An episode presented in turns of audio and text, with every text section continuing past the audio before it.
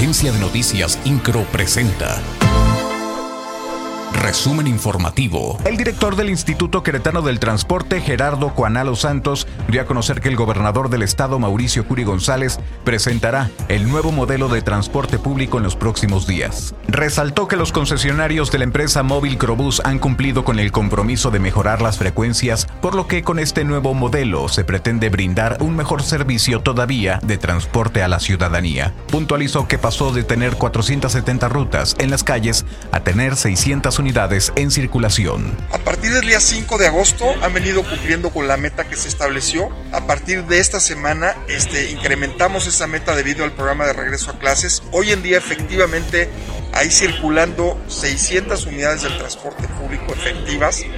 Nosotros eh, todos los días estamos haciendo eh, cortes diarios con evaluaciones mensuales para determinar esta parte y lo importante es que el servicio mejore en estos tres meses lo más importante era eh, no descuidar las frecuencias y, y, sin embargo hoy tenemos ya un mayor número que nos permiten manejar, ir mejorando en el tema de las frecuencias y las capacidades de carga.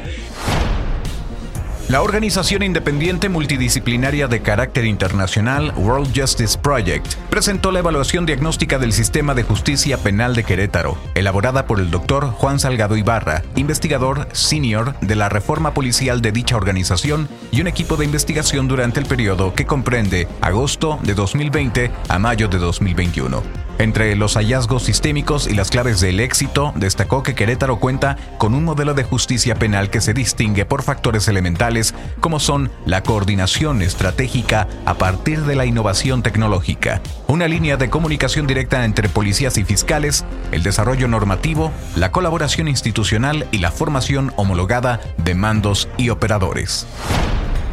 La presidenta estatal del PRI, Abigail Arredondo Ramos, dijo que a cuatro años de una supuesta transformación, las familias mexicanas padecen problemas graves como inseguridad, feminicidios, falta de medicamentos y alza en los precios. Al referirse al cuarto informe de gobierno del presidente Andrés Manuel López Obrador, la dirigente priista mencionó que se vive en un país sujetado de mentiras y sin ninguna transformación. INCRO, Agencia de Noticias.